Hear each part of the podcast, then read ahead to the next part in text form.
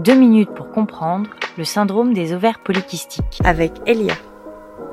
Bonjour, moi c'est Romy. Et aujourd'hui on va parler du syndrome des ovaires polykystiques. Qu'est-ce que c'est? Quels sont ses symptômes? Et y a-t-il un traitement pour cette maladie? Le syndrome des ovaires polykystiques est une maladie hormonale qui touche 5 à 10% des femmes, grosso modo une femme sur 10 ce qui en fait la maladie hormonale la plus fréquente chez la femme en âge de procréer. Cette maladie serait due à un déséquilibre hormonal au niveau des ovaires et ou du cerveau des deux hormones qui sont en charge du cycle menstruel. Cela induit une augmentation de testostérone dans le sang. Il s'agit de follicules qui ne rentrent pas en croissance au cours de la dernière étape de la phase folliculaire et qui s'accumulent. Cette maladie perturbe donc la production d'ovules, ce qui en fait une cause importante d'infertilité féminine. Quels sont les symptômes des ovaires polykystiques? On compte des dépressions, de l'apnée du sommeil, mais aussi une augmentation de la taille des ovaires, des troubles de l'ovulation qui induisent une fertilité chez presque la moitié des femmes touchées par la maladie, mais aussi des risques accrus de fausses couches et d'accouchements prématurés. La maladie induit souvent une hyperpilosité, de l'acné et une chute de cheveux qui sont dues à la surproduction de testostérone. Le diagnostic de cette maladie se fait par un gynécologue,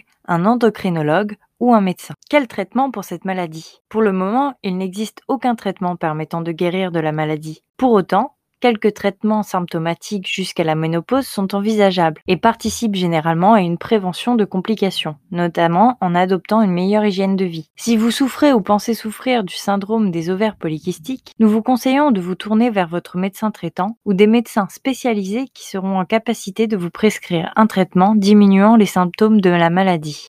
Merci de nous avoir écoutés. Maintenant, vous avez toutes les cartes en main pour changer les règles du jeu. Si cet épisode vous a plu, n'hésitez pas à le partager.